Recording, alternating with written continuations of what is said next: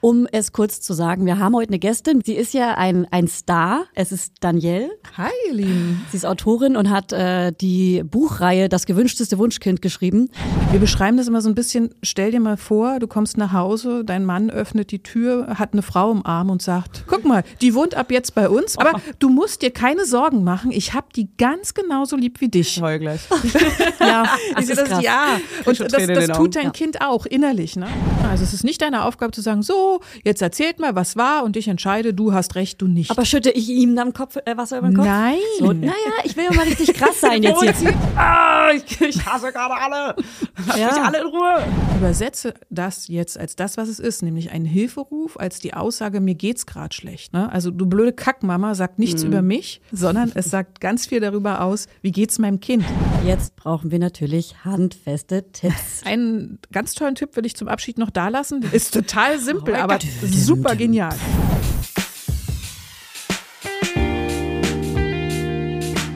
Mama Lauda. Schwangerschaftstest positiv, Wissen negativ. Das ist ein Podcast von Fanny und Julia. Zusammen sind wir Fanny. Und Julia. Und die Kinder denken, wir sind die Erwachsenen. As if. Hallo. Hallo. Walusch. Ey, Fanny, weißt du, was mir aufgefallen ist? Was denn? Wir haben mega viele neue ZuhörerInnen und deswegen dachte ich, stellen wir uns nochmal vor.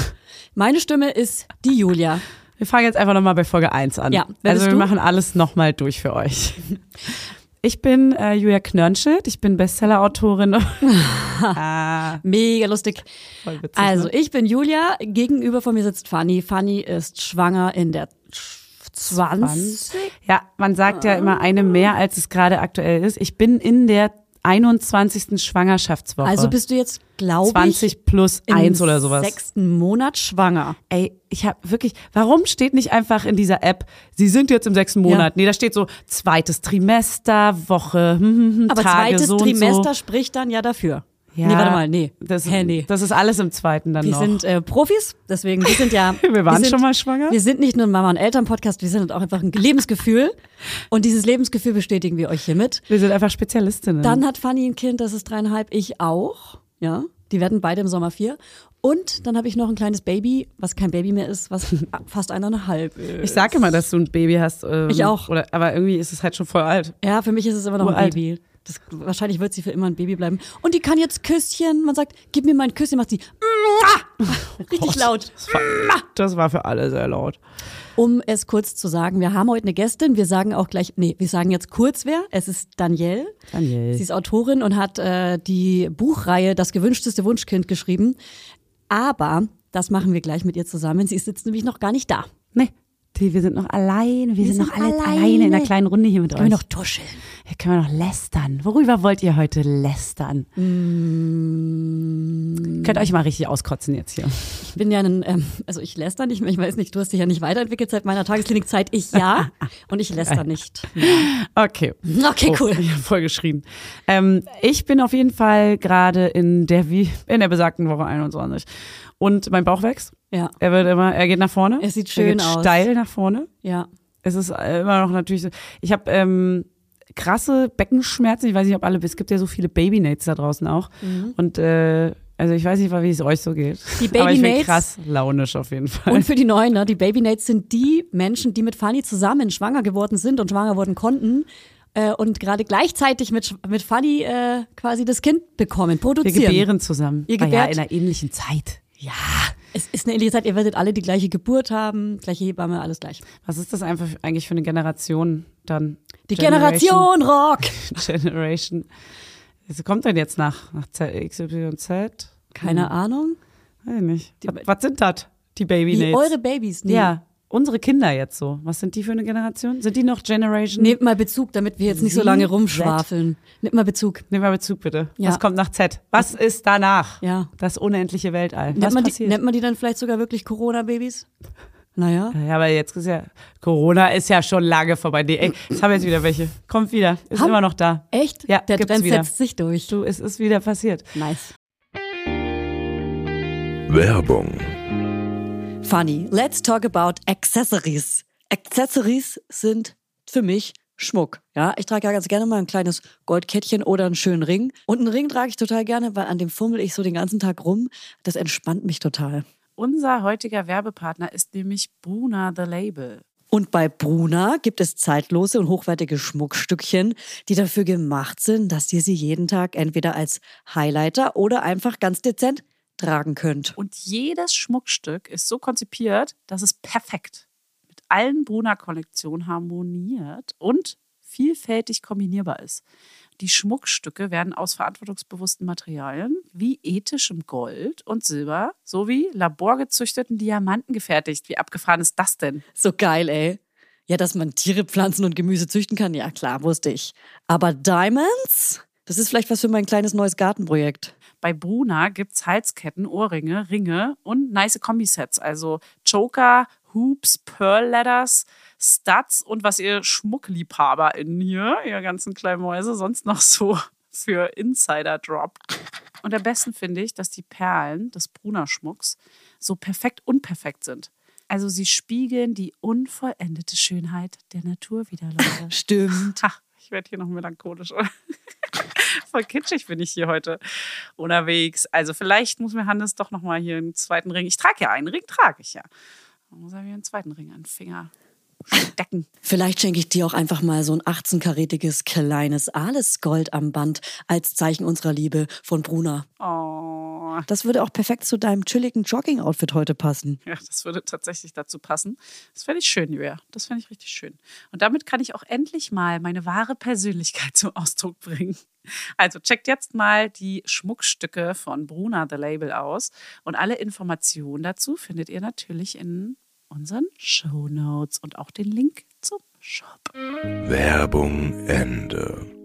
Ähm, weil wir ja die Einschlaf und Schlaf und dieses ganze Schlafthema so viel hatten. Ähm, mein Sohn hat jetzt häufiger in seinem Zimmer, mein dreieinhalbjähriger Sohn, häufiger in seinem Zimmer mal durchgeschlafen. Also so, er ist, er hat nachts um vier, wie er es immer macht, oder um zwei, irgendwo zwischen 0 Uhr und Nicht 4 Uhr, nicht nach mir verlangt, Ah. sondern der kleine, feine Erstgeborene hat in seinem Zimmer einfach bis morgens, manchmal sogar irgendwie bis acht, halb neun, einfach so durchgeratzt. Herzlichen Glückwunsch. Und ich war so richtig,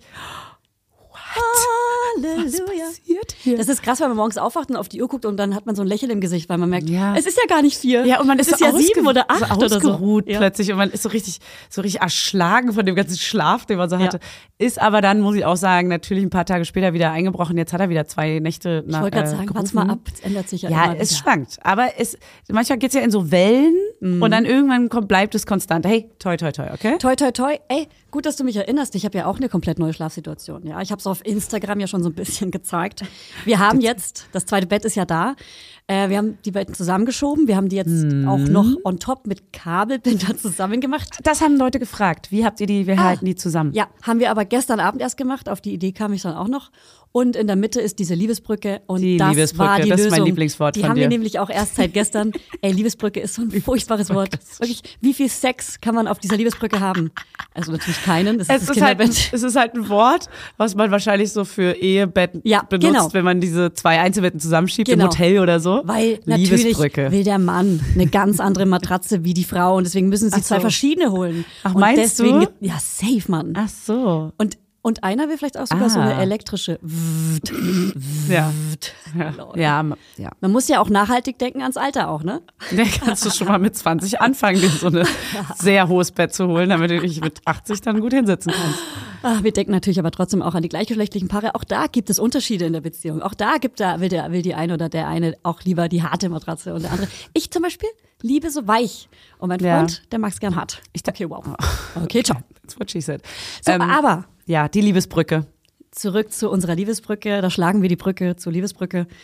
Ähm, wir bringen unsere Kinder jetzt abwechselnd gemeinsam ins Bett. Heißt, immer ein Erwachsener bringt beide, Beide Kinder. Kinder. in ein Bett Ja. und die Person schläft dann erstmal zur Übergangszeit auch komplett mit da. Was heißt zur Übergangszeit? Vielleicht machen wir das auch ab und zu einfach mal, je nachdem, wie der Bedarf ihr seid ist. crazy. Ihr seid einfach verrückte Eltern. Hey, lass es zu. Und ich, wenn ich dran bin, schlaf sogar dann einfach damit ein und denke mir, ich gönn mir jetzt den Schlaf und äh, lass mich jetzt einfach drauf ein. Und wenn ich nicht dran bin, hab ich einfach abends frei. Krass. Ich kann halt snacken, ich kann was gucken, egal was, ich kann gucken, was ich will. Ich kann Gilmore Girls gucken, weil mein Freund nicht mitguckt. Ich kann theoretisch äh, Sport machen. Ich kann, gestern war ich, gestern Abend habe ich gerudert und danach gebadet.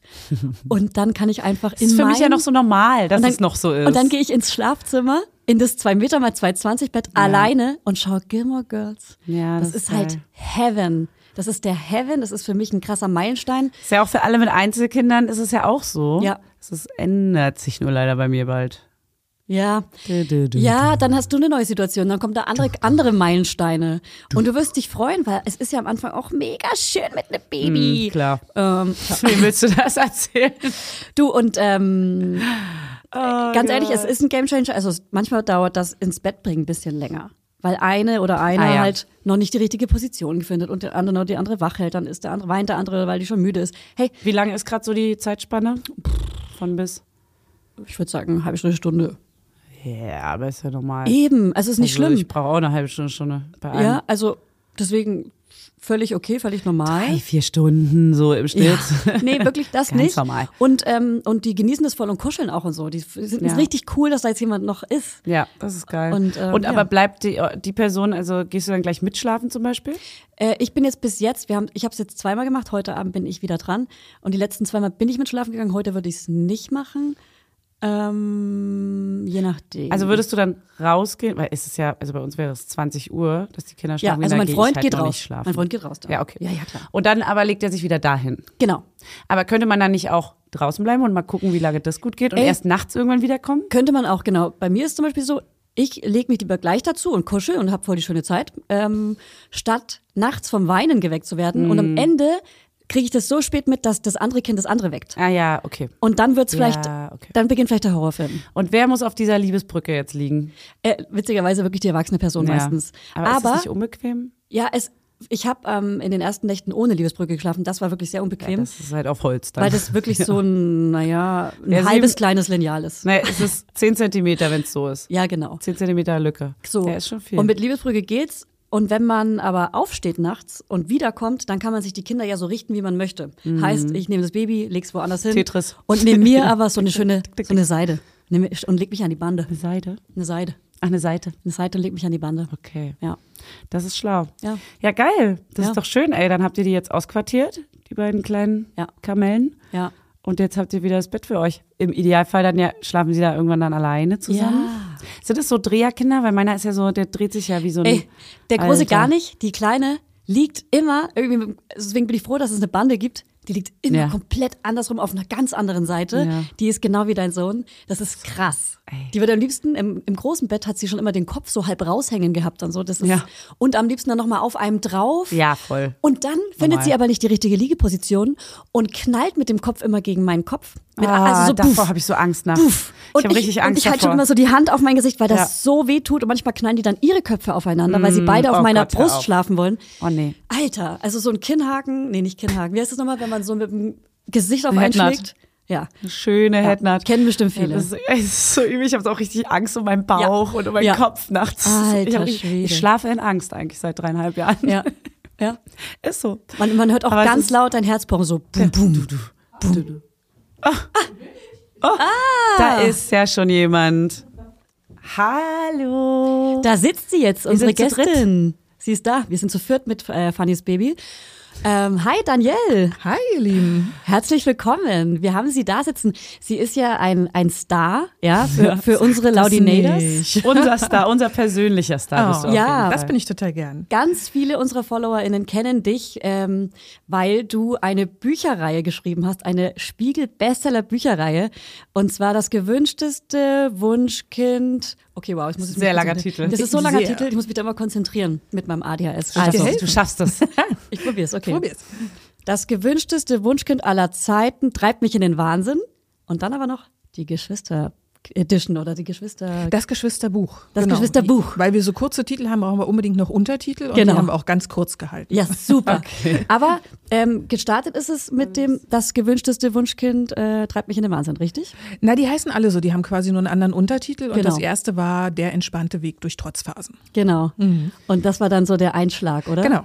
Genau, das allererste Buch. Wir hatten ja großes Glück, dass das äh, tatsächlich ein Erfolg wurde und wir noch so viel mehr für die Menschen da draußen schreiben konnten. Ähm, ja, darüber freuen wir uns eigentlich noch jeden Tag. Geil. Wie viele Bücher sind's? Also momentan äh, haben wir drei Ratgeberbücher. Wir machen ja auch ein paar Kinderbücher, die sind äh, ziemlich niedlich und schön. Ja. Ähm, und gerade gestern haben wir das aktuellste Buch abgegeben. Im Herbst wird noch das passende Babybuch zur Reihe erscheinen. Oh, Wart, das ja. finde ich interessant. Ja, genau. Aber kannst du es vielleicht früher rausbringen? Weil mein Termin wäre jetzt im Sommer. Also es wäre Schick echt cool. uns wenn- das Manuskript einfach. Es ist noch nicht lektoriert und wie immer Egal. haben wir viel zu viele Seiten abgegeben. Der Verlag wird heute da sitzen und fluchen und sagen, verdammt, wir müssen zum ein Viertel kürzen. Hey, krass. Ah, aber das Lektorat macht es natürlich immer noch mal besonders gut. Insofern, ja, vor September werden wir da leider keine Chance haben. Wir nehmen das Manuskript, das ist okay. Egal. Ja, genau. Und es ist toll. Also ich will nicht zu viel verraten, Ja. aber Bü- Babybücher gibt es ja unglaublich viele. Ja, das stimmt. Aber dieses ist wirklich nochmal, ja, hat so ganz spezielle Punkte, glaube ich, die äh, werden super interessant. Und warum weißt du, wo kommt dein Wissen her darüber? Warum hast du dieses Wissen in dir über diese ganzen Themen? Ja, ich glaube einfach, ich bin so ein bisschen perfektionistisch und so ein bisschen lag es vielleicht auch daran, ähm, dass mein Kinderwunsch ganz, ganz lange unerfüllt blieb. Das heißt also, ich musste lange, lange Jahre auf meine Kinder warten. Das ging meiner Mitautorin Katja Seide genauso. Wir haben uns auch in einem Kinderwunschforum kennengelernt. Und ähm, als das Kind dann da war, wollte ich es unbedingt richtig machen. Also ich habe mich eingelesen, schon vor der Schwangerschaft Bücher gewälzt, ganz viel gekauft. Ähm, ja, ich wollte es einfach gut machen. Und dann kam dieses Baby, war da und schrie. Und in keinem Ja. der Bücher stand drin, wieso schreit das jetzt? Ja. Also, ja, es hat halt eine abendliche Schreistunde, aber ich habe nicht verstanden, woran es lag. Und da kam ein Freund und hat mir ein neues Buch geschenkt. Und in diesem Buch stand drin, also ich habe immer auf mein Bauchgefühl eigentlich vertraut und habe gedacht, das sagt mir schon, was ich machen soll. Und der hat mir einfach eine Art Anleitung geschenkt, wo drin stand, nimm das Kind, leg das auf die Seite, schüttel das im Abstand von äh, fünf Zentimeter in einem Takt von auf und ab, sage dazu und stecke Nuckel rein. Und dann ist es ruhig. Und das hat funktioniert. Ja. Ich dachte, verdammte Axt, was gibt es da draußen noch alles, Ja. was ich nicht weiß und mir Nice. helfen kann. Ja. Ja, und dann habe ich nach und nach meinen äh, Bücherschrank gefüllt und gesagt, boah, das ist alles tolles, äh, tolle, tolles Wissen und wichtige Literatur, aber es ist zu lang, zu, zu, zu Ja. ausführlich, zu wissenschaftlich. Ich brauche doch was, was mir selber hilft und kompakt ist. Und weil es das nicht gab, haben Katja und ich damals einfach gesagt, dann schreiben wir es selber. Und wir Mega. haben quasi nach der Trotzphase, die wir durchlebt haben, das Buch geschrieben, wo wir gesagt haben, das hätte uns geholfen. Ah, ja. Und gestern haben wir auch gest- festgestellt, also unsere ältesten Kinder sind jetzt so 13, 12, 13, 14. Ah. Ja. Also jetzt schreiben wir ein Babybuch und als ich das gestern noch mal so in Gänze gelesen habe, habe ich gedacht, verdammt, das hätte ich gern gehabt, bevor Ja. ich äh, das Kind Ah, bekommen hätte. perfekt, Gut, ja. der Zug ist abgefahren, aber Ja. es gibt ja noch ganz, ganz viele Leute, die da Ja. ja, Neues äh, lernen können, Spannendes wissen können und insofern, ja, freue ich Und hast drauf. du, ähm, was ist dein, was ist dein Beruf, um dich mal kurz ein bisschen vorzustellen? Ja, also ich habe ja auch noch ein richtiges Leben, das äh, nimmt eigentlich hauptsächlich Zeit ein.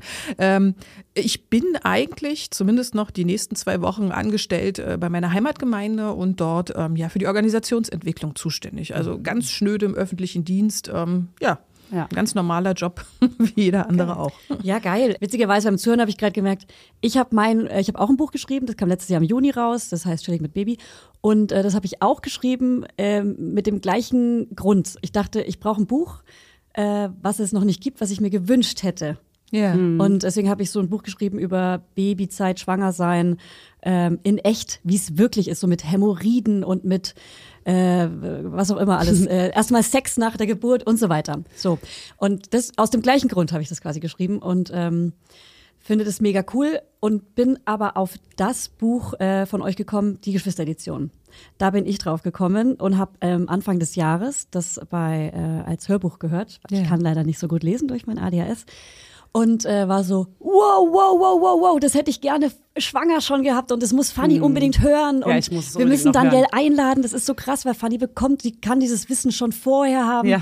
Und hatte so viele Aha-Momente und gleichzeitig natürlich auch so ein bisschen so ich habe mich irgendwie schlecht gefühlt was das Ja. Buch nicht will Ja. aber ich habe Das passiert automatisch. Ja. Wir auch übrigens. genau Schlechtes Gewissen ist, genau. glaube ich, generell ein Thema bei vielen Genau, Eltern. gerade irgendwie, äh, wo ich äh, dich direkt fragen will, ist, und es ist vielleicht auch für Fanny interessant, das Thema im Wochenbett. Was macht man mit dem ersten Kind, wenn man im Wochenbett ist, mit dem zweiten Kind?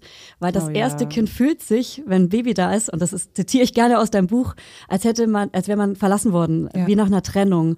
Und äh, dass man nicht erziehen, sondern äh, nicht in die Erziehung gehen soll, sondern in die Beziehung in der Zeit Ähm, und vielleicht kannst du da einfach nochmal handfeste Tipps geben, gerade für Fanny, die da bald im Wochenbett ist mit einem Kind, was dann auch durchschlafen soll im eigenen Bett.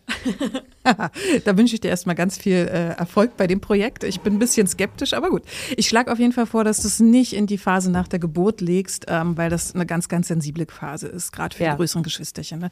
Wir haben so ein bisschen den Vorteil, dass ähm, das Bonding bei Babys relativ automatisch passiert. Also klar, das Wochenbett ist eine Kennenlernphase und ähm, da liegt der Fokus Fokus auf dem kleinen neuen Erdenbürger.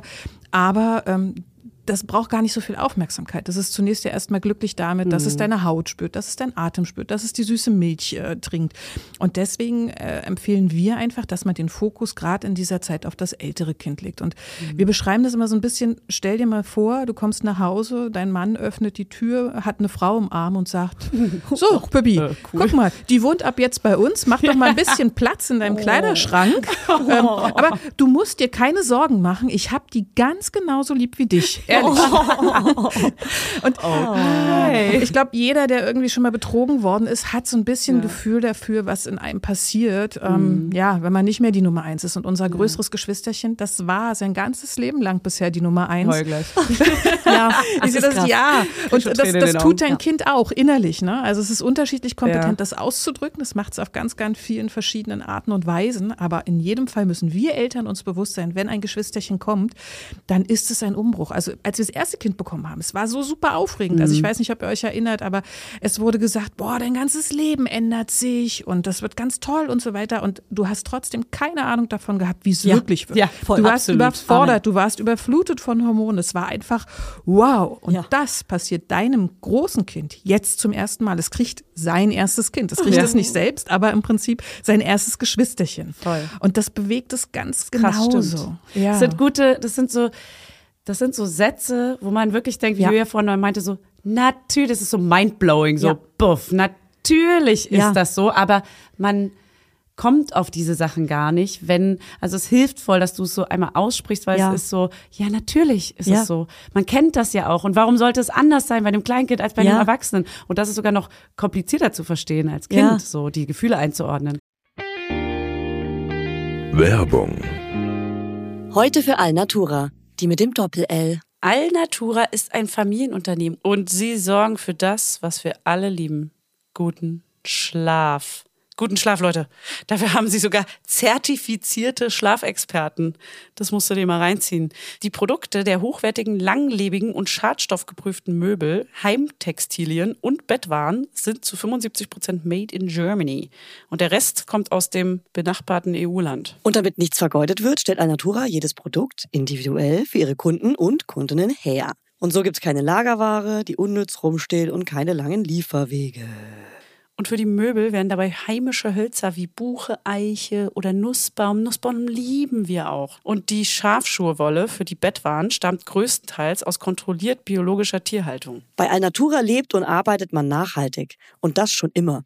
Es gibt sogar ein komplettes veganes Sortiment. Checkt mal deren Seite aus. Die haben echt super sweete ökologische Baby- und Kinderzimmerausstattung und 100 Prozent natürliche Rohstoffe alles. Und ich habe nämlich äh, von denen auch so einen ganz süßen Baby-Schlafsack, der ganz, ganz niedlich und ganz weich und kuschelig ist. Den benutzen wir jede, jede Nacht. Und ich habe auch diese Lammfelle, die man in den Kinderwagen reinpacken kann oder auch auf den Boden legen kann, damit das Baby weich gebettet ist. Das liebe ich. Das ist flauschig und warm. Und das gleicht auch immer perfekt aus, die Temperaturen. Ey, und Fanny, bevor wir es vergessen, Alnatura hat einen runden Geburtstag zu feiern.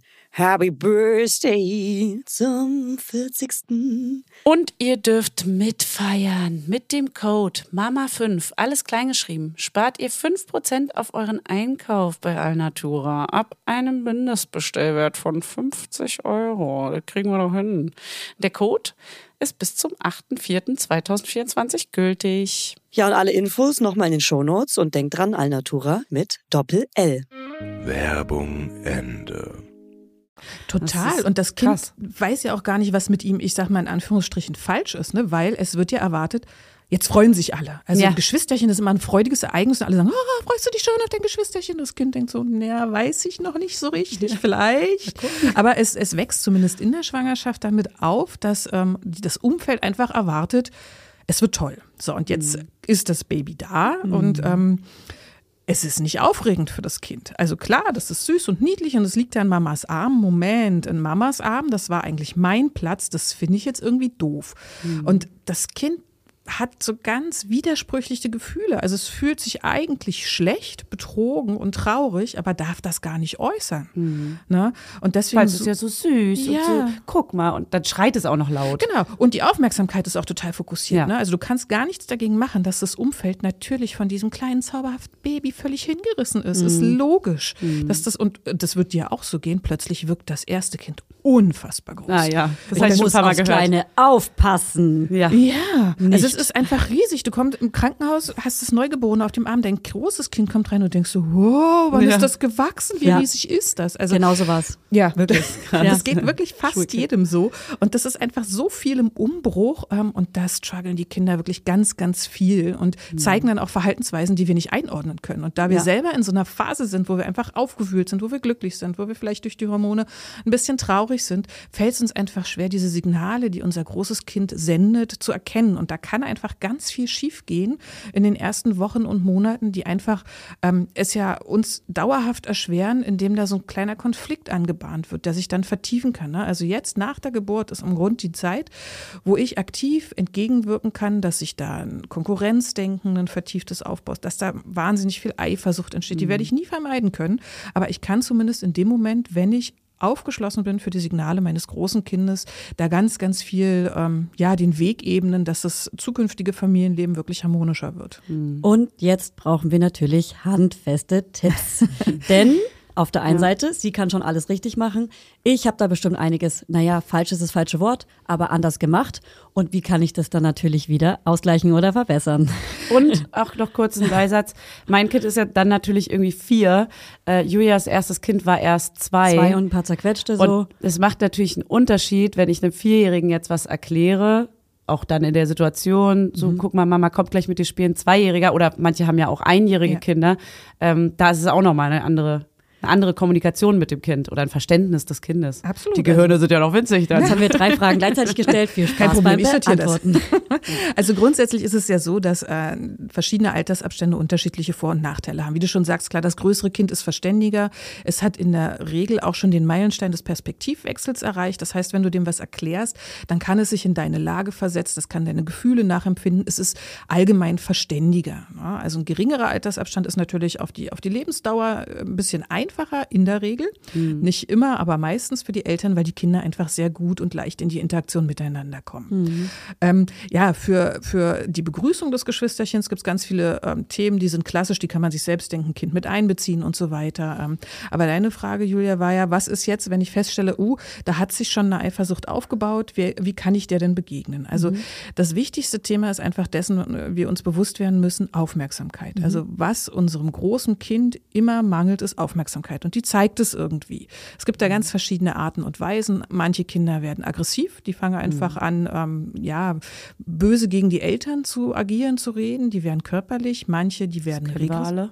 Ja, manche werden regressiv, die möchten dann selber wieder Baby sein. Also das kann passieren, dass so ein Vierjähriges da ist, was dann sagt, ich möchte auch wieder eine Windel haben oder Ja. gib mir auch ein Fläschchen. Ja, das haben wir auch schon erlebt, leider. Ne? Ja, es ist einfach eine Art Hilferuf zu sagen, hey, mir geht's nicht gut. Und Kinder sind einfach in der Regel noch so klein, dass sie es nicht anders ausdrücken können. ne? Es gibt Kinder, die ziehen sich total zurück. Ja. Das ist für die Eltern immer total bequem, weil die denken, oh, super, dem Kind geht's ruhig. Genau, ist ganz ruhig, aber diese Ruhe ist auch ähm, ja ein Zeichen zu zeigen, hey, bemühe dich um mich, mir geht's gerade nicht gut.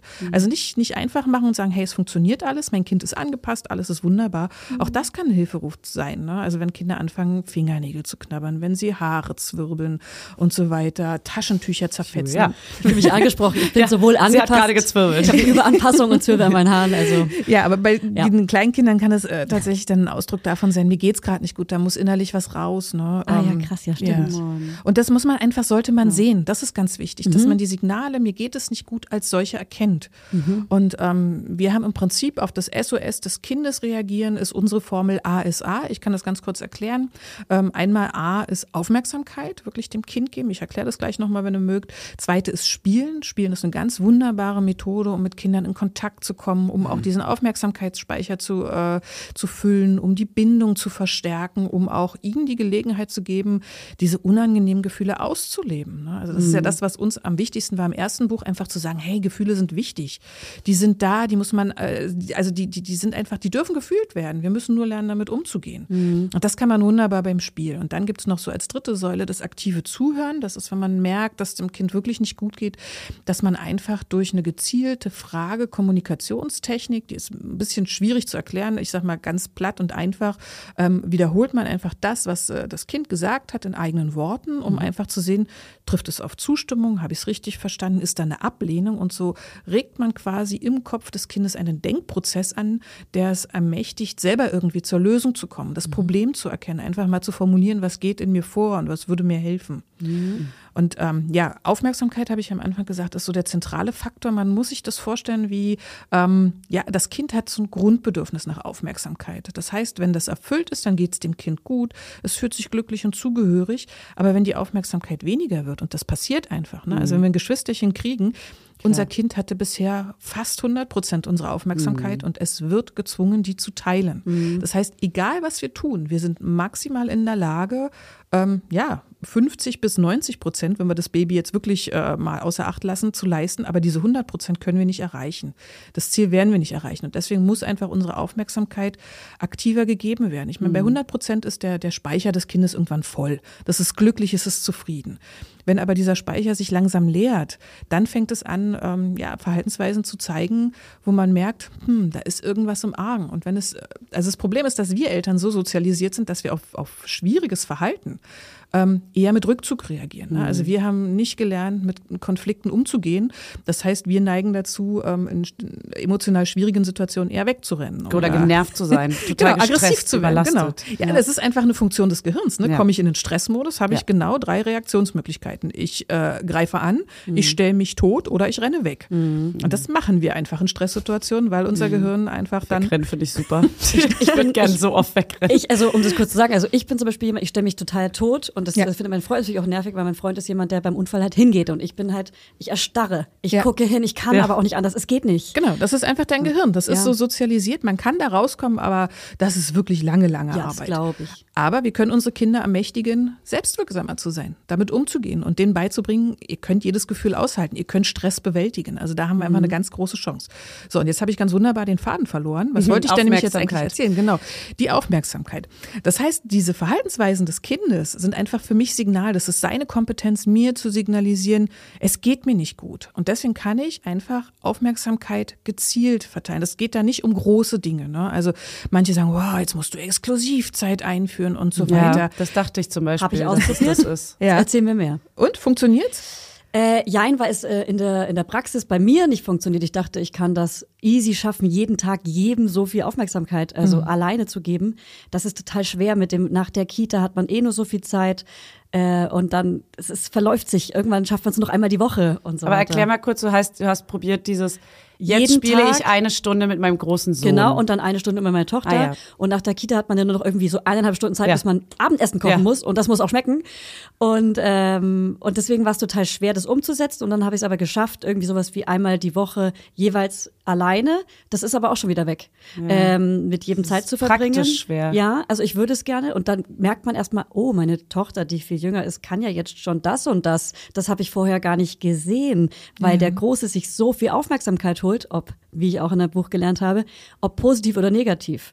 Also er gibt sich auch mit negativer Aufmerksamkeit zufrieden, ist laut und was auch immer. Und äh, dann kriegt er natürlich gestresste Eltern zurück oder sowas ähm, und holt sich, und da kannst du bestimmt auch was zu sagen, jede Aufmerksamkeit und äh, hat deswegen einen größeren Anteil an Aufmerksamkeit seiner Eltern als seine, to äh, seine Tochter. Siehst du, jetzt hast du ganz wunderbar den Bogen geschlagen, weil jetzt weiß ich wieder, wo wir waren, Ah, nämlich bei dem super. Punkt Aufmerksamkeit holen. Ja. Ganz genau. Weil wir Eltern reagieren ja, ne? Und ähm, wir machen, ich sag mal, den Fehler. Eltern machen nicht viele Fehler, aber der Fehler ist häufig auf auffälliges Verhalten eben mit Rückzug oder Angriff zu reagieren. Ne? Ähm, ganz wichtig ist, dass wir verinnerlichen, es ist ein Zeichen meines Kindes und das hat gerade überhaupt gar keine andere Möglichkeit, sich auszudrücken. Mhm. Es will mich nicht ärgern. Es geht nicht darum, dass es mich verletzen will. Die ganz kleinen Kinder sowieso nicht. Die müssen wirklich erst so um die vier Jahre alt sein, bevor sie gezielt provozieren können, um mich zu ärgern.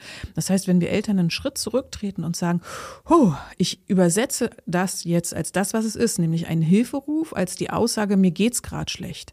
Also du blöde Kackmama sagt nichts mhm. über mich. Ja. Ich bin keine Kackmama, sondern es sagt ganz viel darüber aus, wie geht's meinem Kind. Mhm. Und das fühlt sich gerade nicht genug gesehen. Und das sind die Momente, wo es wirklich wichtig ist, mich dem Kind zuzuwenden und nicht dem Impuls zu folgen, totstellen, wegrennen. So, du gehst jetzt Angriff. in dein Zimmer. Ich genau. lass dich jetzt alleine bocken. Genau, so. überdenk dich mal und äh, genau. Also ja. der Moment, in dem unser Kind uns gegenüber aggressiv oder laut wird, ist der Moment, wo wir eigentlich sagen müssen, ich sehe dich, dir geht's gerade überhaupt nicht gut. Was kann ich tun, damit es dir besser geht? Was wünschst du dir? Ja. Richtig. Und das ist der Punkt, wo man auch die Aufmerksamkeit ganz klar ja, definieren muss als dass es wichtig ist, die situativ einzusetzen. Ne? Es, mhm. es ist nicht so sinnvoll zu sagen, ich habe jetzt zwei Stunden Zeit, du kriegst die eine Stunde, du die andere. Dann ist es zwar gerecht verteilt, ne, nach unserem Erwachsenenempfinden. Mhm. Aber gerecht ist es für Kinder dann, wenn sie die Aufmerksamkeit kriegen, wenn sie die gerade brauchen.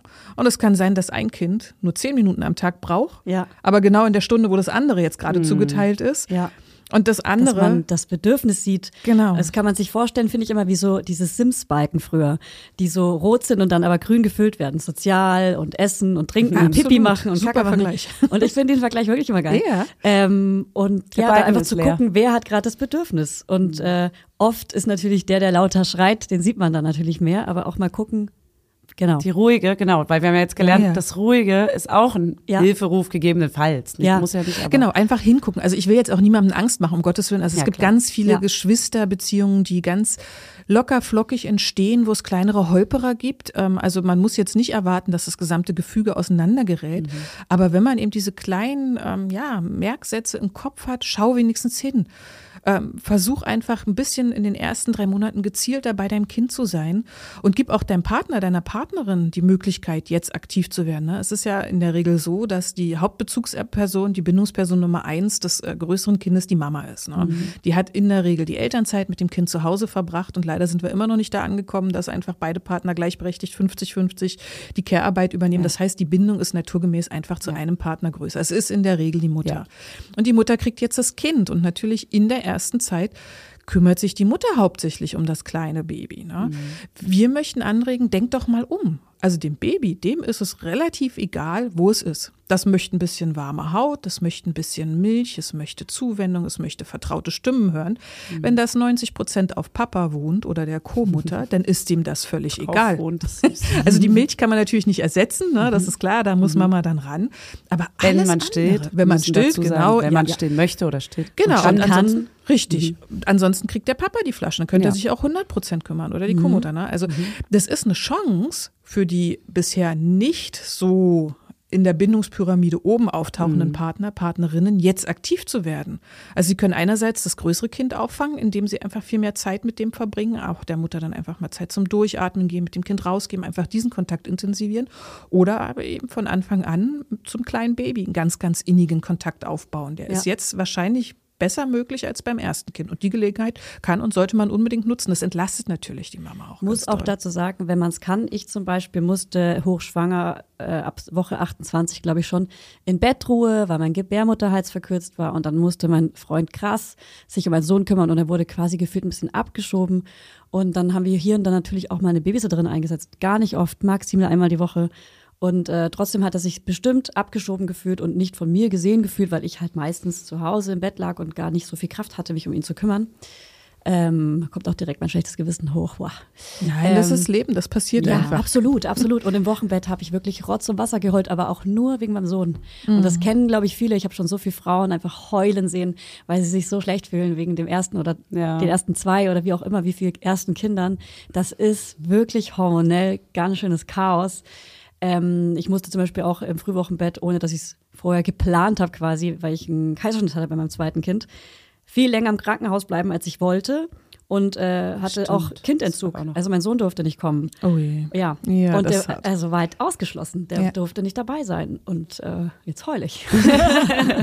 Ja, das ist schon wirklich, das ist schon ein hartes, hartes Pflaster, so diese ersten Wochen. Hast du da noch, ja gut, für das schlechte Gewissen, da muss man halt. Also was ich dann gemacht habe, kann ich noch sagen, ich habe dann äh, mir im Wochenbett, so als ich zu Hause war, immer, immer fest als Ritual Zeit genommen, zum Beispiel abends mit ihm im Wochenbett ähm, Buch zu lesen. Das Einschlafbuch durfte er bei mir lesen. Ähm, ich konnte mich leider gar nicht bewegen wegen dem Kaiserschnitt. Das heißt, ich konnte gar nicht so viel mit ihm machen, aber ich habe die Zeit genutzt und äh, mein Freund hat so viel es geht das Baby genommen. Und das war auch wirklich möglich, weil er komplett in Elternzeit war. Ne? Also er hat ein Jahr Elternzeit genommen und war halt am Start. Und das ist natürlich nochmal was anderes, wenn man das hat. Äh, deswegen konnte ich mit meinem Sohn relativ viel machen. Aber ich glaube trotzdem, was zum Beispiel auch in eurem Buch steht, ist, dass das Kind viel in Jammersprache spricht. Und man dann einfach so tun sollte, als würde es normal sprechen, damit es gar nicht zum Thema wird. Wir haben das zum Beispiel ganz und gar nicht gemacht. Immer so, jetzt hör doch mal auf, so zu jammern immer und so. Ne? Genau, Also- ich verstehe dich gar nicht, Ja, wenn du genau. so sprichst. Hm, Genau. Habe ich selber gemacht. Ich habe Ja. das Buch leider erst hinterher geschrieben. Genau.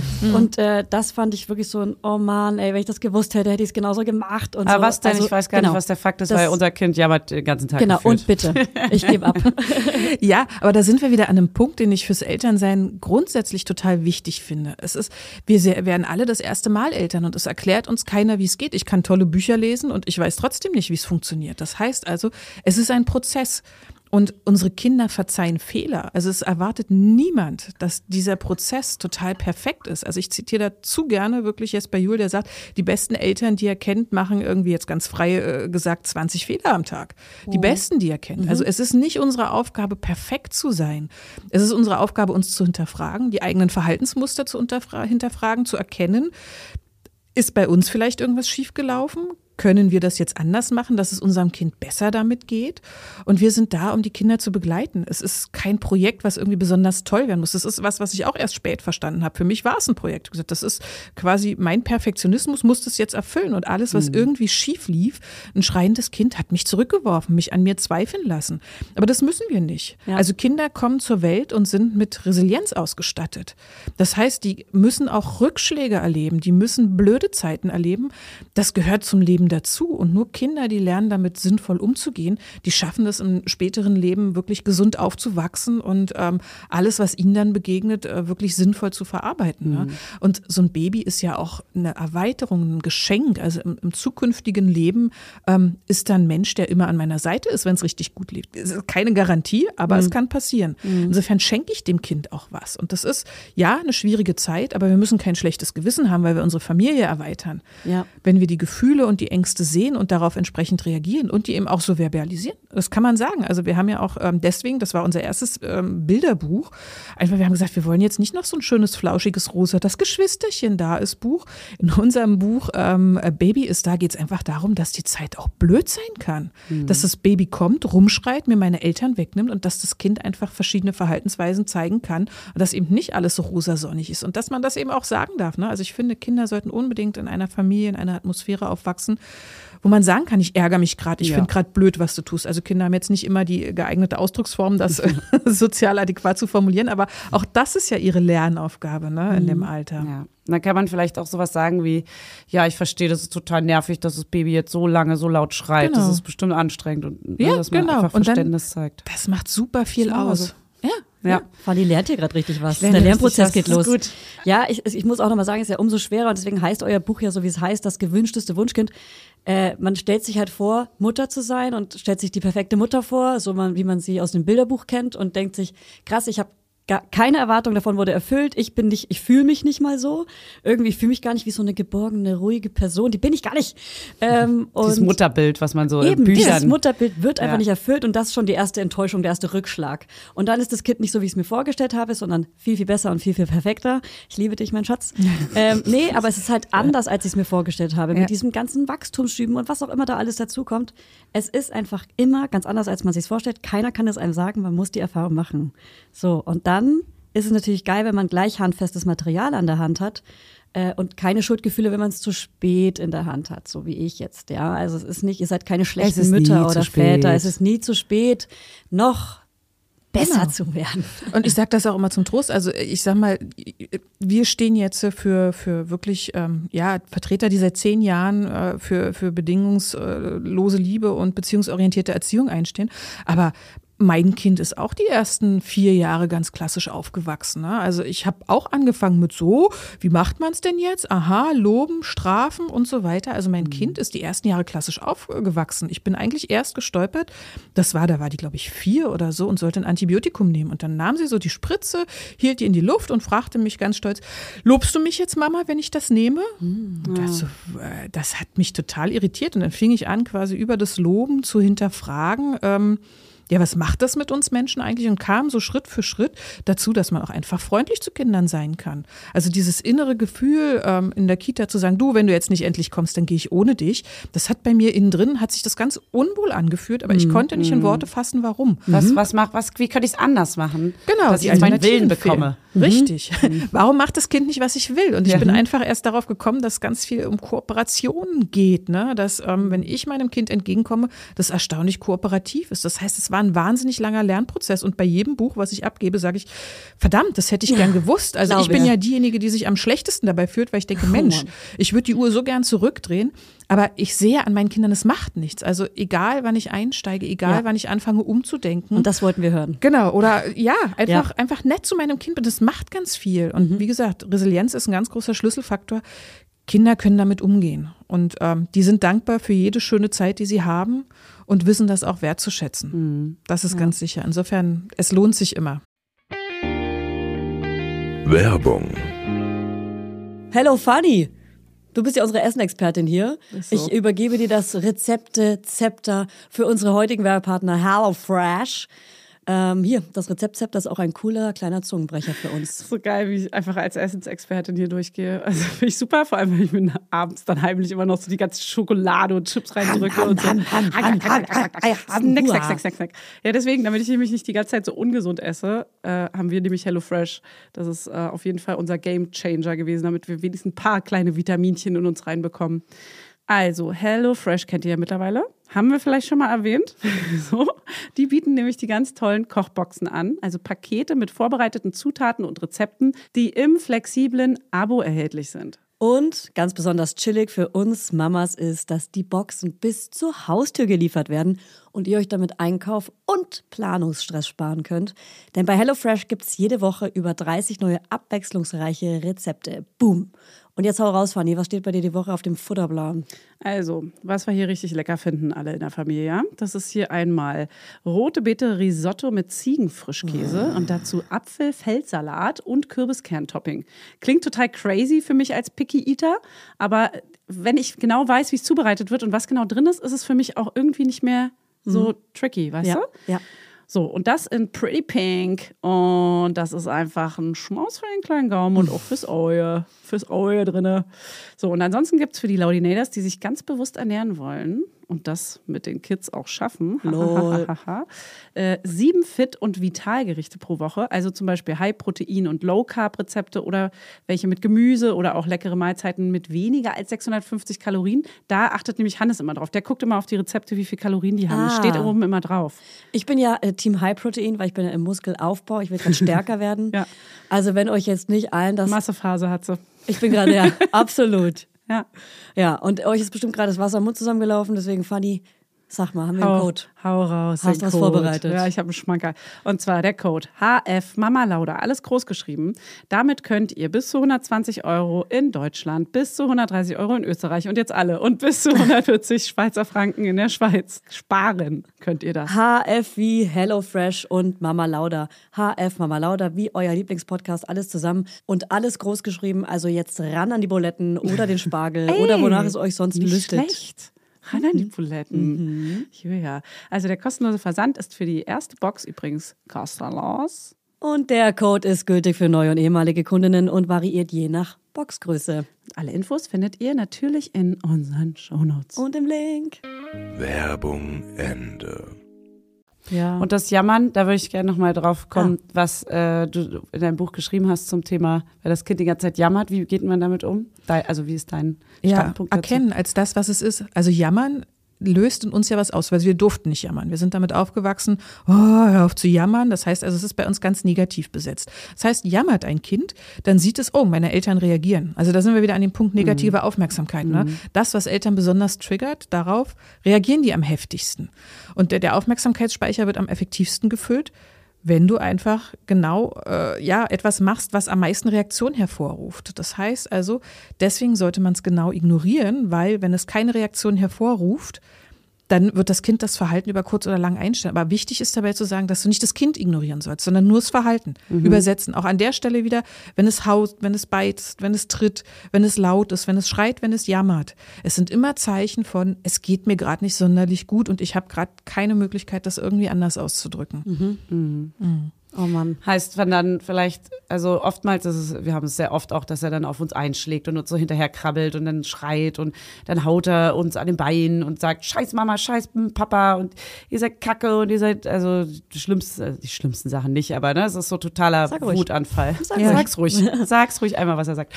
Ähm, und das ist für uns dann immer dieses, hör bitte auf, mich zu hauen. So, ich weiß, du bist gerade sauer und man versucht natürlich so, okay, wie gehe ich jetzt anders damit um? So, ich nehme es jetzt nicht persönlich und wenn es gar nicht aufhört, sind wir dann auch so dieses, okay, pass auf, ich lasse dich jetzt mal ganz kurz ausblocken, nicht alleine irgendwo in einem Zimmer, auch nicht lange oder so, aber schon so dieses, ich lasse dich mal ganz kurz runterkommen, weil gerade bist du so reingesteigert in deine Wut.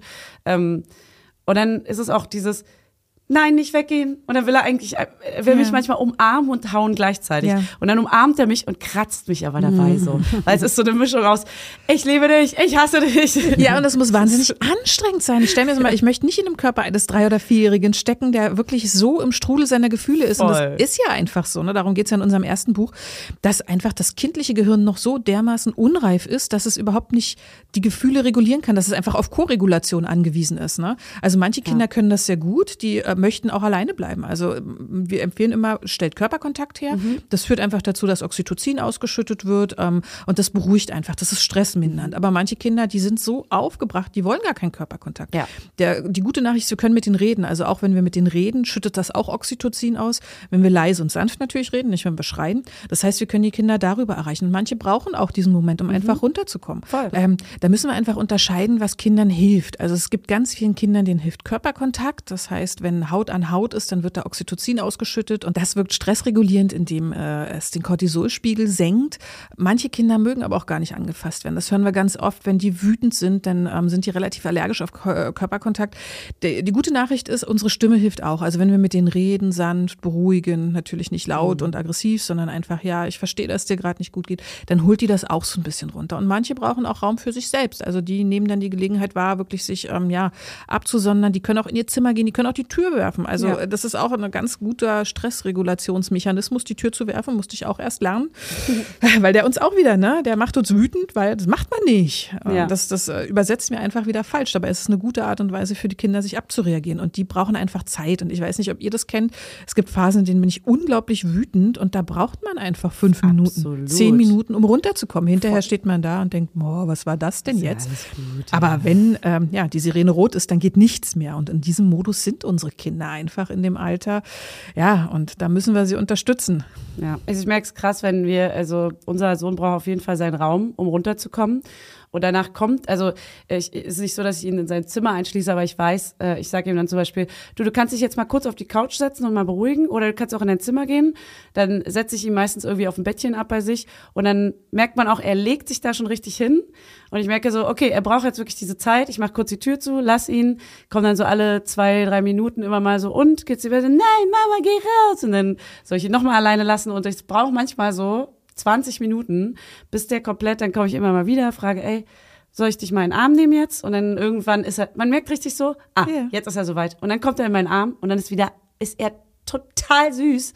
Und es ist so, okay, das war's jetzt. Er braucht nur diese Zeit, um diesen Wutanfall einmal durchzuspielen bis zum Ende und dann ist wieder alles gut. Und ich selber merke es bei mir auch, mein Partner genauso. So, wir brauchen, ich brauche so eine Stunde oder so, bis ich mich von so einem richtigen Streit so richtig wieder Ja. so, okay, jetzt bin ich wieder runtergekommen, so, sorry. Da war gerade irgendwie. hm. Aber ist doch schon wahnsinnig kompetent von deinem Kind. Also das wünscht man sich eigentlich mit Kindern äh, so ab dem Alter von sechs, aber selber zu erkennen, was hilft mir, das anzunehmen und quasi für sich selbst äh, stressregulierend zu wirken, das ist eine tolle Kompetenz in dem Alter schon. Also da könnt Ja, ihr wirklich manchmal, äh, manchmal nicht, zufrieden ne? sein. Ja. Ich würde auch Ja, sagen, so. also Es geht manchmal besser, manchmal schlechter, manchmal weiß ich aber, das tut dir gut. Ich setze dich jetzt mal auf die Couch und lass dich mal in Ruhe ein bisschen. Und dann merkt man so, ja, jetzt wird's langsam. Dann schreit er einfach eine Weile und dann ist auch okay. ja, einfach aufmerksam zuhören. Kinder können Ja. relativ gut formulieren, was sie brauchen. Ja. Ja. Okay, und jetzt nochmal zu dem ganzen Geschwisterthema. Also ich hatte, ich habe manchmal das Gefühl, dass es gar nicht unbedingt das Geschwisterchen ist, was das Problem ist, sondern eher die fehlende Aufmerksamkeit. Definitiv, ja. Weil Kinder sind ja ich-bezogen, richtig? Heißt, das kommt aufs Alter an. Also je jünger, desto mehr, ja. Um Genau. es kurz zu fassen. heißt, mein dreieinhalbjähriger denkt wahrscheinlich eher nicht, äh, die Schwester nervt und bekommt mehr Aufmerksamkeit, sondern eher, ich bekomme weniger Aufmerksamkeit, richtig? Richtig, also der führt für sich einfach ein Defizit. Ähm, der kann ja auch noch nicht die Perspektive der Schwester, der kann deine Perspektive noch nicht einnehmen. Das heißt, der fühlt in sich rein und sagt, hier fühlt sich irgendwas doof an. Und ja, wie du richtig sagst, Streite zwischen Ge Geschwistern sind immer Stellvertreterstreiter. Also Geschwister können sich um alles streiten und wir können auch einiges tun, um den Streit so ein bisschen zu minimieren. Aber im Grunde ist der Kern, es geht immer um die Aufmerksamkeit und die gefühlte Zuwendung der Eltern. Das heißt, wenn äh, meine Kinder um ein Spielzeug streiten, streiten sie eigentlich darum, dass einer gerade mehr Aufmerksamkeit gerne von den Eltern hätte, richtig? Äh, Ja, nicht unbedingt. Okay, dann muss ich, stimmt, ich muss noch mal erweitern, weil klar, Geschwisterstreit hat ja auch eine soziale Funktion. Also wir müssen ja alle lernen, ähm, uns die großartige Kompetenz zu erwerben, im sozialen Gefüge miteinander zurechtkommen. Also wenn wir alle wie Dreijährige agieren würden, ähm, dann wäre auf den Straßen, ja, würden sich alle wahrscheinlich die Handtaschen über den Kopf hauen, weil sie sauer sind. Das heißt also, Kinder müssen ja lernen, sich sozial adäquat zu verhalten. Und das ist wahnsinnig schwierig, weil du musst erst mal herausfinden, was sind überhaupt die Regeln, wie ticken die anderen Menschen, die sind alle super unterschiedlich, der eine reagiert so, der andere so. Das heißt, die müssen ihr eigenes Moralsystem aufbauen, die müssen eigene Handlungsmuster aufbauen. Wie reagiere ich angemessen, ja, auf Konflikte? In der Kita lernen sie, okay, jetzt irgendwie dem Paul gegen das Schienbein zu treten, wenn ich mich ärgere, ist halt nicht so sozial akzeptiert. mein präfrontaler Kortex arbeitet leider noch nicht richtig, deswegen mache ich das, aber ich lerne zumindest, das ist so nicht in Ordnung. Und Geschwister bieten einem Kind so einen ganz geschützten Übungsraum. Ne? Also da kann ich mich ausprobieren, welche Verhaltensweisen sind okay, welche nicht. Wie oft kann ich sagen, das ist aber mein Spielzeug, du bist doof, wie oft kann ich es dem wegnehmen? Also wie viel Macht, wie viel Selbstkompetenz habe ich?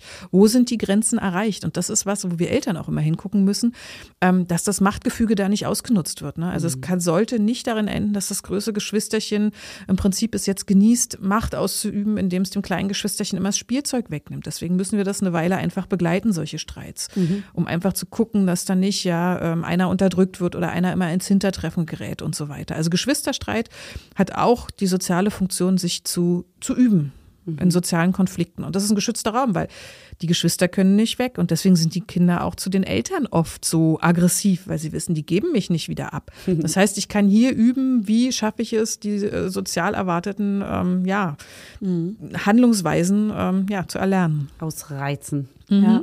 Bis zum bitteren Ende. Ja. aber ist doch toll. Also ich meine, die Kinder wissen, wir lieben sie bedingungslos. Ja. Ne? Also Kinder, die angepasst sind, die haben Angst, die Liebe ihrer Eltern zu verlieren. Deswegen ist eigentlich jedes, du blöde Kackmama, ich mag dich nicht mehr, ist eigentlich ein Liebesgeständnis. Das klingt jetzt ein bisschen schräg, Ja. aber im Grunde ähm, agieren Kinder nur da so, wo sie sich sicher Ja. gebunden und wohl aufgehoben fühlen. Ja, das kennt man ja, wenn man die Kinder aus der Kita abholt oder wenn man, wenn die Kinder bei Oma, Opa waren oder bei Tante, Babysittern und die sagen alle, oh, aber also jetzt, wo er jetzt bei dir zurück ist und er jetzt so rumzieht, Ja. das hat er bei mir gar nicht gemacht. Oh, das hasse Ah, ich war immer. Ja, also das als ja du weg total- warst, nee. war er ein Engel. Aber jetzt, wo du da bist, Das oh, ist ja- das höre ich so Nee, auch oft. gar nicht so, gar nicht so rum, sondern eher so dieses, ach, das ist ja, also das ich ja noch gar nicht, äh, ist ja komisch, dass er das jetzt bei dir so. Genau. Also ja klar, weil Ja. ich bin natürlich sein Safe Space und Ja, jetzt lässt er mal den genau. ganzen Druck ab, den er Ja. den ganzen Tag, bei dem, ich reiß mich jetzt hier zusammen, ich bin total lieb und Ja. artig und eigentlich war es ein bisschen anstrengend so. Absolut. Äh, die ganzen Kompromisse, das ganze Nettsein, das ist jetzt so, oh, okay, jetzt lass ich mal richtig Dampf ab hier. Genau, Oh ganz Mann. klassisch in der Kita. Ne? Ja. Ich hole das Nach Kind ab, Kita. das hat den ganzen Tag funktioniert und auf dem Heimweg geht gar nichts Ja. mehr. Ein Klettverschluss falsch zugemacht und Genau. Ja, oder, oder das kleinere Kind, was einfach komplett erschöpft ist und fertig von diesem acht Stunden Arbeitstag irgendwie. Ja. Oh Mann, erstmal ins Bettchen. Oh Mann, ja, ähm, okay, jetzt möchte ich aber noch kurz zwei Sachen ansprechen, die mir auch wichtig sind. Und zwar, natürlich wäre es toll, dass jedes Kind Exklusivzeit bekommt und man aufmerksam und guckt, wer hat welches Bedürfnis.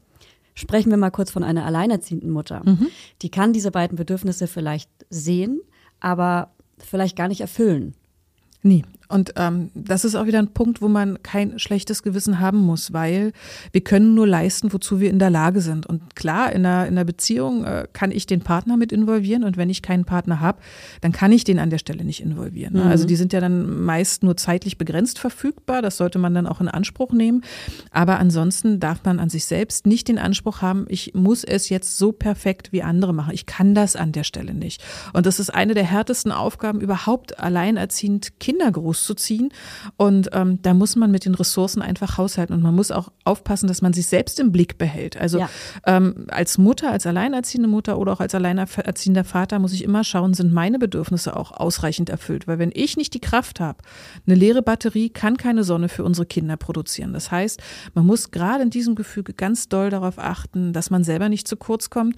Und das, das halten die Kinder aber auch aus. Also Kinder haben ein Gespür dafür, wie viel geht und wie viel nicht. Und wenn sie immer über Gebühr verlangen, dann hat das einen Grund. Und als Alleinerziehende müssen wir einfach schauen, dass wir uns Netzwerke aufbauen. Wir sind ja nicht alleine. Es gibt ganz viele, die teilen unser Schicksal und da kann man sich einfach äh, unterstützen. Ne?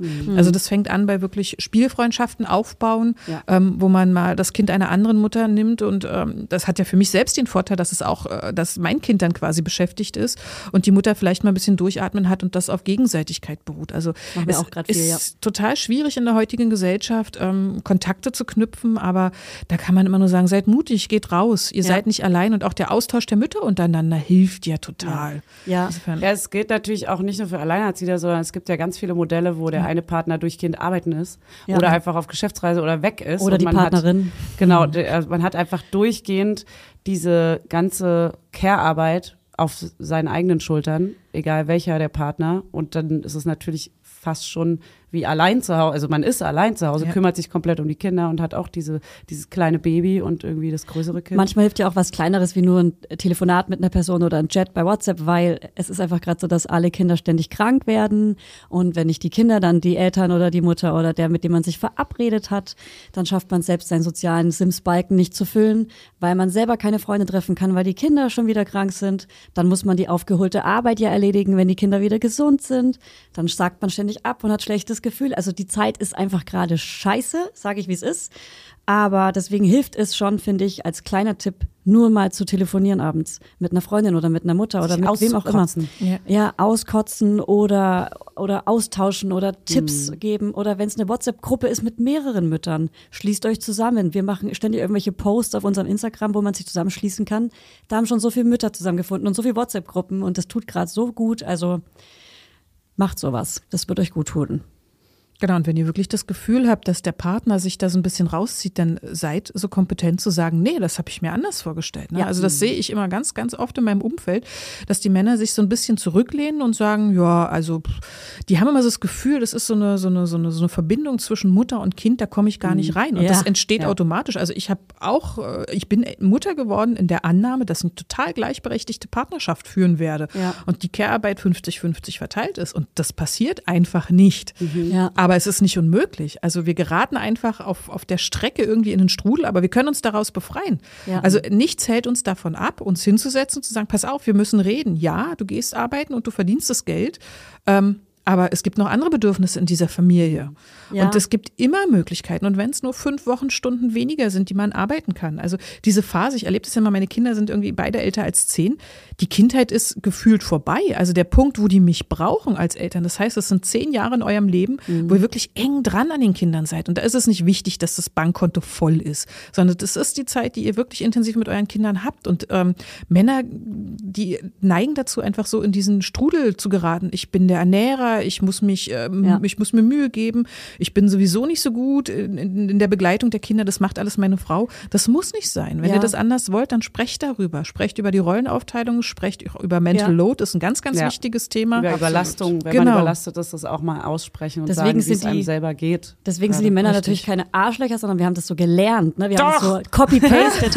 naja, also ich Ja, wir unterstützen das auch. Wir das reden ist ja gerade von einer ein Problem. Äh, heterosexuellen Beziehung und da haben das einfach, wir haben diese Festigung gelernt. Ich meine, ich bin das Positivbeispiel, mein Freund ist wirklich viel mehr an allem dran und ähm, es funktioniert und meine die Bindung zu der Tochter ist zum Beispiel krass und so weiter. Also es funktioniert wirklich.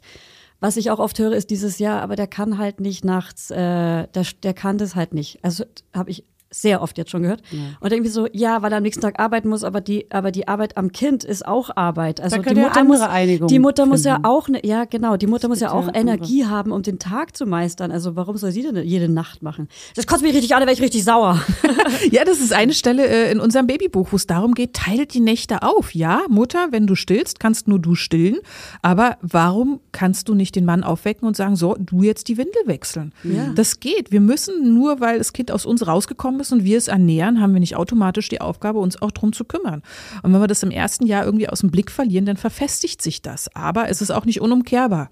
Also gucken, wie geht's mir gerade. Es gibt einfach viele Mütter, die sich unglaublich belastet fühlen und die Unterstützung brauchen. Und dann muss man sich die holen. Also es geht nicht darum, irgendwie diesen Marathon zu Ende zu laufen, sondern vielleicht auch einfach stehen zu bleiben, sich umzugucken und sich zu fragen, was ist denn wirklich wichtig? Ja. Und da und kann man nicht wirklich sortieren. äußern, sondern einfach ich-Nachrichten senden. Bedürfnis. Gewaltfreie sagen, oh, Kommunikation. so nicht gut. Ich kann gerade so nicht weitermachen. Genau. Wir müssen eine Lösung finden, wie wir das irgendwie, wie wir eine Einigung haben. Und wenn es morgen noch mal eine Stunde länger schlafen ist und man kümmert sich dann zu, am Wochenende vielleicht noch mal und gibt da mal eine Pause oder was auch immer. So, es gibt ja super viele Deswegen, Optionen. genau.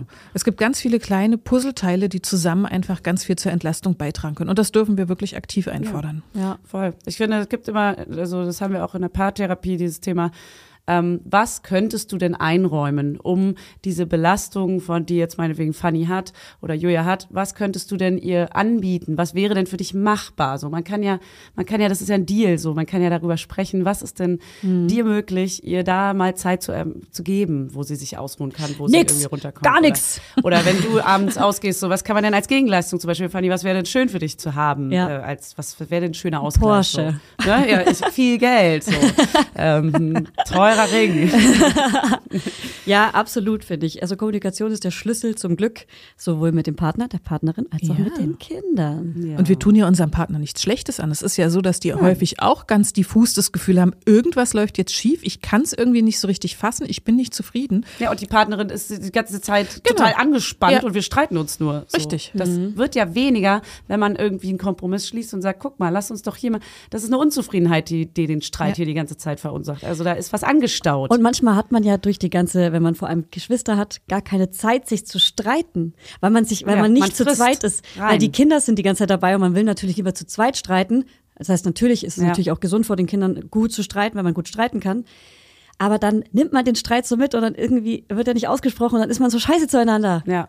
Und dann kann man nicht gut kommunizieren. Genau, deswegen- das ist unnötig. Also, Unnötig. Amen. ja, gut. Jetzt sind wir ein bisschen ausgefahren von den Geschwistern zum Partner. Ja, aber ist ja gut, es gehört ja, Ja. alles dazu. Es Ja, ist ja alles eine Kommunikation und das eine führt ja zu dem anderen und Ja. der eine Konflikt äh, staut sich an und ne, man, man ist dann mit den Kindern viel ungeduldiger, wenn man mit dem Partner die ganze Zeit streitet und Absolut, andersrum. absolut. So, wenn man mit dem Kind die ganze Absolut, Zeit auch im Streit ist. Also ich äh, kack super oft Hannes an, einfach nur, weil ich gerade mit dem Kleinen im, mega im Clinch bin so. Und es ist so dieses, ah, ich, ich hasse gerade alle. Lass mich alle in Ruhe. Also zusammenfassend, nur wenn es uns gut geht, können wir äh, so sein, wie wir sein wollen und so kommunizieren mit allen Beteiligten, wie wir kommunizieren wollen. Ja. Es waren sehr gute Sachen dabei, sehr viele schöne Erkenntnisse und so. Und Reminder auch. Ja. Immer wieder gut, so reminded zu werden. Absolut. Und es geht allen gleich. Absolut. Sehr, sehr oft. Ja, deswegen Allen. redet miteinander. Ja. das ist ein gesellschaftliches Problem. Ne? Wir haben Ja. immer den Anspruch, irgendwie das möglichst gut zu machen und sind immer ganz erleichtert, wenn wir feststellen, hey, die anderen die haben auch, Probleme. Ja, es ist so erleichternd Genau. zu hören, so, oh Gott, bei euch ist genauso, ey, oh ja, es ist so schlimm manchmal. Halleluja. Ja, ja so, voll. Wie, wie kriegt ihr das hin? Ja. das Nicht alleine Austausch. fühlen ist das Allerbeste, was es gibt. Ja. Ja. Ja. Ey, äh, Danielle, vielen, vielen Dank, dass du da warst. Wie gesagt, du Total bist ein gern. Star in der Elternszene. Sag das nicht, ich fühle mich so völlig normal. Ja, das ist schön, das ist schön. Ja. Wäre auch schlimm, wenn es andersrum wäre, wenn du hier reinkommst. Mit dem Ähm, Porsche Könnt ihr meine. Jacke bitte abnehmen, so fallen lassen? Ja. Der Teufel trägt Prada.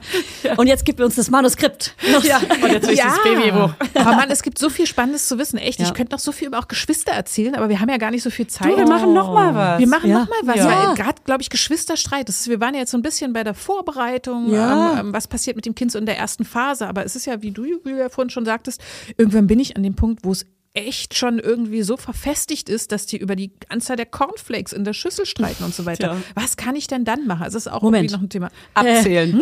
Aber nehmen wir uns noch schnell, Nein. nehmen wir uns noch schnell drei Minuten und du sagst noch Cornflakes, Die Cornflakes wollen wir noch. so ein paar handfeste Tipps will ich Genau, schon das machen mitnehmen. tatsächlich. Manche, manche Eltern ähm, ähm, kennzeichnen ihre Bausteine namentlich, damit die Kinder nicht darum streiten, sondern ganz klar äh, Besitzverhältnis zugeordnet. sind. Das Und ist doppelt kaufen auch bestimmt. ja, ne? das, das ist an sich Zweimal keine alles. schlechte Idee. Aber das Problem ist, die Kinder streiten ja selten um den Gegenstand an sich. Das heißt, Stimmt. wenn jeder einen hat, dann suchen die einen, den es garantiert nur einmal gibt. wenn wir anfangen, Stein. genau, wenn wir anfangen, die Cornflakes zu, äh, zu ja, gerecht aufzuteilen, dann haben wir einfach den Effekt, dass wir den Kindern damit signalisieren, hey, das ist eine Ressource, um die man sich super streiten kann. Das heißt, wenn ich es am Tag geschafft habe, jedem 50 auf den Teller zu legen, habe ich erreicht, dass die in den nächsten 30 Tagen gucken, so, ist es denn wieder gerecht? Und an anderer Stelle rumstreiten. Kenn ich selber noch. ja, an der Stelle ist es nicht sinnvoll, sondern Streit immer erkennen als das, was es ist. Nämlich entweder eine soziale Übung, ist auch völlig in Ordnung. Also da sind wir auch an dem Punkt, wo die Eltern wieder gestresst sind, weil die denken, boah, die sollen sich nicht streiten. Aber dabei ist es ja ein gesundes Verhalten. Die lernen ja gerade was. Nur weil unsere Eltern uns gesagt haben, vertragt euch, müssen wir das zu unseren Kindern nicht sagen. Wir können sagen, hey, es wäre total schön, wenn kein Blut fließt. Es wäre total schön, wenn der andere äh, ja in seiner, in seiner Person ernst und wahrgenommen wird. Ihr könnt den Konflikt lösen, ohne euch irgendwie äh, unfair zu streiten, indem ja, ihr einfach fair und auf Augenhöhe miteinander seid. Ähm, aber wir müssen es als Eltern aushalten. Ne? Also es ist nicht unsere Aufgabe, diesen Streit zu vermeiden, sondern ihn zu begleiten. Und das müssen wir auch gar nicht immer. Also im Grunde kann man Streit auch erstmal einfach laufen lassen und sagen, ich gucke, was passiert. Es gibt ein paar Momente, wo man einschreiten sollte. Klar, wenn jetzt jemand Ja, blutet oder in einer Situation und, ist. ja, genau. Ähm, oder auch wenn, wenn der wirklich niedergemacht wird. Oder also so der Klassiker ist zum Beispiel, ein Kind sitzt in der Badewanne und das andere schmeißt da mal Gegenstände rein. Also der in der Badewanne, der müsste jetzt aufstehen, nass tropfend rauskommen. Das ist einfach unfair. Ne? Oder Wasser über den Kopf kippen immer bei Ja, dem anderen fairer Kind. Kampf. Zum Beispiel. Kampf. Kennen wir natürlich. Aber, man, man, gewisses, gewissen Streit kann man auch aushalten. Das ist in Ordnung. Da dürfen wir als Eltern auch mal die Tür zumachen. Ne? Und Kinder sollen ja lernen, die Konflikte alleine zu lösen. Weil was lernen die, wenn ich immer moderiere? Bei jedem Streit gehe ich mal zu Mama und Papa und dann Petzen schiedsrichten und- die schon. Ja, ja. Also das das heißt, können wir nicht. du sagst mir gerade, wenn jetzt mein Sohn Wasser über den Kopf von meiner Tochter kippt, sollen die das ausbaden? Naja, wenn sie dadurch halb erstickt, dann auf keinen Fall. Naja, erstickt tut sie, tut sie ja nicht. Das Nein, kommt aber drauf sie weint an. bitterlich. Ja, wenn sie bitterlich weint, klar, dann ist es nicht auf fies. Augenhöhe. Genau, also dann geht es einem Kind älter. nicht gut. Ja. Und dann geht es auch nicht darum zu moderieren. Ne? Also es ist nicht deine Aufgabe zu sagen, so, jetzt erzählt mal, was war und ich entscheide, du hast recht, du nicht. Aber schütte ich ihm dann Kopf, äh, Wasser über den Kopf? Nein. So, naja, ich will ja mal richtig krass sein jetzt hier. provozieren hier noch. Ja. Nein, aber das ist mal ganz lustig. Also das, da streite ich mich mit meinem Mann immer wieder drüber. Gestern hat er, gestern hat er meinen Sohn schrei nicht so laut, das nervt. Und ich sagte, ähm, Eine das ist, Sache. Hast du mein Genau. Buch gelesen, Schatz? du schreist das Kind jetzt an, dass sich das Schreien total nervt. Merkst du was? also, hm, nee, was denn? Also das ist einfach ein Punkt. Ja, Kinder müssen Dinge erlebt haben, um zu verstehen, wie blöd sich das anfühlt, aber an der Stelle ist es einfach nicht zielführend, weil es, es nutzt ja auch meine eigenen Machtposition aus. Ich meine, es demonstriert, wie blöd man sich fühlt, aber das Ja. ist einfach von der Mama, das ist gemein. Also dann eher die Streithähne trennen. Also mein Top-Tipp bei Geschwisterstreit ist immer, wenn es eskaliert, geht raus. Also ich habe es noch nie erlebt. Also erstens ihr selbst, aber auch mit den Kindern. Also ich Ja. kann ja nicht, also ich sag mal, einen drei- und fünfjährigen alleine lassen, Ja. sondern einfach zu sagen, so, und jetzt gehen wir eine Runde ums Haus. Jetzt Mhm. nicht als Drohung, sondern einfach als Deeskalationsmaßnahme. Und meistens schon allein dieses Anziehen nimmt so viel raus, dass Mhm. wir dann plötzlich fröhliche Kinder haben, die mit uns einfach, und wenn es ein Kilometer ist, einmal ums Haus laufen. Und wenn es nur 50 Meter sind, ist Mhm. egal. Also Ortswechsel machen ganz viel, ähm, jetzt wirklich Situationen zu Mich deeskalieren. stresst es jetzt schon, wenn ich drüber nachdenke, Schneeanzug beide anziehen. Okay, ciao.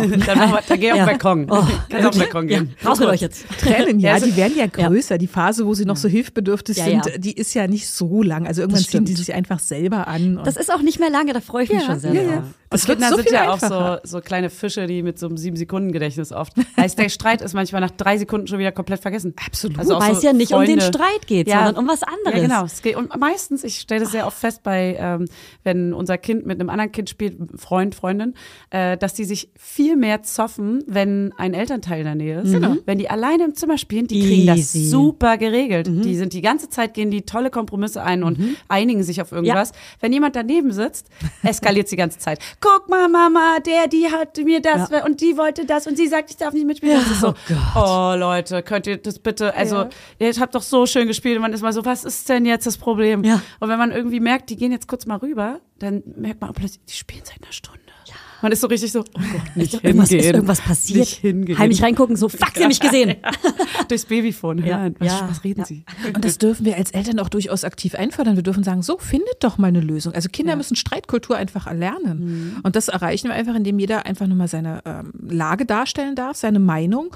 Und man dann sagt, so, und wie findet ihr jetzt zusammen? Was ist die Lösung, ähm, die uns beide verbindet? Das ist anfangs aufwendig. Je kleiner die Kinder sind, umso aufwendiger ist es natürlich. Aber die lernen ja fürs Leben. Und insofern kann man sich die Zeit, sollte man sich nehmen und sagen, so, dann schaut doch, lass uns schauen. Und Kinder bieten, ähm, ja, teilweise wirklich interessante Kompromisse an, auf die wir selbst Erwachsene gar nicht kommen. Und einen, einen ganz tollen Tipp will ich zum Abschied noch da lassen, der, der hat mein Leben quasi so äh, gechanged. Also meine Kinder waren immer, der ist total simpel, aber super genial. Die haben sich äh, zum Beispiel um Kuchenstücke gestritten. Und ich habe das dann so gelöst, dass ich gesagt habe, okay, wir teilen die Aufgaben auf. Einer teilt das Kuchenstück und der andere darf sich ein Stück aussuchen. Ja. Jeder hat eine kleine Verantwortung. So, jeder hat eine Na, kleine nicht mal das, aber was macht natürlich derjenige, der schneidet? Der wird jetzt natürlich all sein Bemühen da reinlegen. Dass es genau 50-50 Genau, dass ist. es genau 50,00 Prozent des Kuchens ist. Und der andere steht natürlich da und denkt, hey, wenn er das jetzt nicht, dann kann der nichts sagen, weil ich Ja, suche ja aus. das Ne? Und wenn man die Rollen Leben. tauscht, äh, ja, dann lernen die Kinder ganz viel dabei. Fand ich total super. Und dann kann sich keiner beschweren. Ne? Also das der ist hätte ja süß. einfach gerecht schneiden können und muss am Mega. Ende dann, Ja, ja, das ist, ist super. Ne? Wende ich bald an. Immer bei Teilsachen zwei Aufgaben. Gut, das wird jetzt bald erst sein bei mir, wegen einer Halbtochter, aber bald. Ja, das kommt. Das, Das, kommt. ist jetzt. Sie klopft schon an. Steht vor der Tür. Hammer, ja, vielen, vielen Dank. Schön. Ja, Ja, wir machen das irgendwann nochmal. Wir haben noch, glaube ich, ganz gern. viele Sachen und wir werden Klar. bestimmt dann auch mal Sachen von den HörerInnen, von den Laudis reinholen, unsere Ja. HörerInnen, dass wir mal so ein bisschen so ein paar Themen ähm, noch mitbringen, die die Leute da draußen Ich muss auch sagen, ich hätte gerade wahrscheinlich noch 20 Fragen, aber Ja, ich voll. es so ausholen. Ja, diese Podcasts, die Produzenten sagen immer, mach nicht so lange. Ich Ja. kenne Ja. das Problem. Ja, ja, wir könnten so jetzt, viel glaube ich, einen erzählen. 5-Stunden-Podcast Ja, draus machen, ja. weil es alles so interessant ist. Aber Ja. ihr habt ja auch wenig Zeit da draußen. Ihr müsst euch ja um Kinder kümmern und um euch Ja. selbst. Insofern. Genau. Und ihr habt noch das Hörbuch. Du kannst ja noch mal kurz sagen, was Ja. jetzt noch so, für was du gerne noch werben möchtest. Wow, es gibt so viel. Also wir haben natürlich Ja. auch einen eigenen Podcast, da können wir euch auch gerne mal einladen. Das Ja. finden wir auch mal ganz toll. Ähm, wie gesagt, drei Bücher haben wir, heißt der? Kinderbücher. Sag ruhig, wie. Der Podcast heißt wie alles, das gewünschteste Wunschkind aller Zeiten treibt mich in den Wahnsinn. Das treibt alle in den Wahnsinn. Und ich fand diesen Namen auch ganz furchtbar. Katja hat sich durchgesetzt. Ich feiere sie bis heute dafür. also man vergisst den Namen tatsächlich Ja, nicht. also inhaltlich ist es halt genau das, was man sucht. Ne? Es ist halt nur super lang. Gut, ja. googelbar. Es gibt aber auch Menschen, die sagen, in das Buch habe ich gar nicht reingeguckt, weil der Titel so blöde ist. Jedes Kind ist ein gewünschtes Wunschkind. Ja, es gibt eine Geschichte dahinter, die kann man kennen, muss man nicht, aber Ja. im Grunde bringt sie ganz schön prägnant auf den Punkt, ähm, ja, Ja, finde ich worum es auch. geht. Und wie gesagt, wir haben ein Buch, das erste war über die Trotzphase, also wenn ihr jetzt irgendwie Kinder in der Autonomiephase habt und nicht wisst, wie ihr die begleiten sollt. Wenn Welches wirklich- Alter ist das ungefähr? ja, so anderthalb bis vier ist so Stimmt. das ideale Cool. Alter. Und äh, weil wir gedacht haben, wir schreiben dann noch ein Buch über fünf bis zehn. Wackelzahnpubertät gibt's dann, die Vorschulzeit, die äh, erste Schulzeit, super spannend. Also fünf bis zehnjährige Kinder auch ganz, ganz äh, toll und spannend. Ja, das Geschwisterbuch und wie gesagt, ab Herbst dann das Babybuch. Und, das Babybuch Kinder. ist ein Buch, was man mit seinem Kind angucken kann oder ist es ein Buch das, für Erwachsene? Also das gibt's schon, das Bilderbuch, das Geschwisterchen Ah, kommt ja. zum Beispiel. Wir haben auch noch ein Bilderbuch das über die Abholsituation in der Kita und wir haben noch ein, äh, ein Kind, was sehr gerne trödelt. Jetzt am, am 8. März kommt auch noch eins über, über ein Kind, was vom Spielplatz nicht so gerne nach Hause mag. Äh, Wir brauchen alle.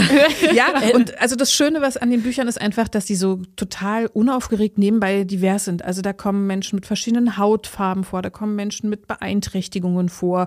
Da klebt auch mal am Kühlschrank ein Magnet von zwei Herren, die offensichtlich liiert sind. Also ohne das in den Mittelpunkt zu stellen. Im Mittelpunkt steht immer das Kind. Ähm, aber ansonsten gibt es immer eine schöne Geschichte und da kriegen wir die Rückmeldung, dass das auch bei den Kindern einfach super beliebt ist. Und, genau, und beim Babybuch geht es dann nochmal um, ab dem ersten Lebensmonat bis quasi dann anderthalb Jahre, um nochmal die, die Spanne ähm, zu, zu schließen und einfach von Anfang an zu ermöglichen, dass man wirklich bindungs- und beziehungsorientiert auf ein Baby eingeht. Auch ein ganz zentraler Faktor, der, glaube ich, viele Eltern in den Wahnsinn treibt, ist, wenn die Kinder wirklich schreien, die abendliche Schreistunde, was man machen kann, dass man einfach, ja, viel entspannter Familienleben hat. ja, toll. Und welches Kapitel ich aus dem Geschwisterbuch nochmal besonders hervorheben will, ich habe es gesuchtet, obwohl ich nicht betroffen bin. Da geht es um die Geschwisterbeziehung oder auch die Eltern- und Kindbeziehung, ähm, wenn ein Kind nicht der Norm entspricht. Ich weiß nicht genau, also als Beispiel, wenn das andere Kind ADHS hat, eine krasse chronische Krankheit oder eine Beeinträchtigung hat, also von der Umwelt behindert wird. Genau, da gibt es bestimmt viele äh, betroffene Eltern, die das unbedingt hören wollen, weil das echt gute Tipps sind, handfeste Tipps. Ähm, äh, wirklich richtig gutes Kapitel, hatte ich Gänsehaut. Ähm, deswegen vielen, vielen Dank für dieses Buch. Ich habe es noch nicht 100% zu Ende gehört, ich glaube 75%, weil mein, mein Bookmark, Bookmark immer verschwindet, wenn ich einschlafe. Und ich dann immer rausfinden muss, wo ich Ja. war. Kennst du das? Ja, ja, ja. Genau, aber ich äh, finde es wirklich richtig, richtig gut. Vielen, vielen Dank. Ja, ich danke euch. Dankeschön. Es Ja. war echt schön, dass du hier warst. War Ja. sehr angenehm. Es war mir ein großes sehr Vergnügen. hilfreich. Ja, schön. Ja, und nächste Woche äh, kommt die ADHS-Folge mit Ja. Angelina äh, Kirmes im Kopf. Da bin ich raus. Da ist war die Fanny ich nicht dabei. mal, ne? Genau, deswegen danke, ciao. Tschüss.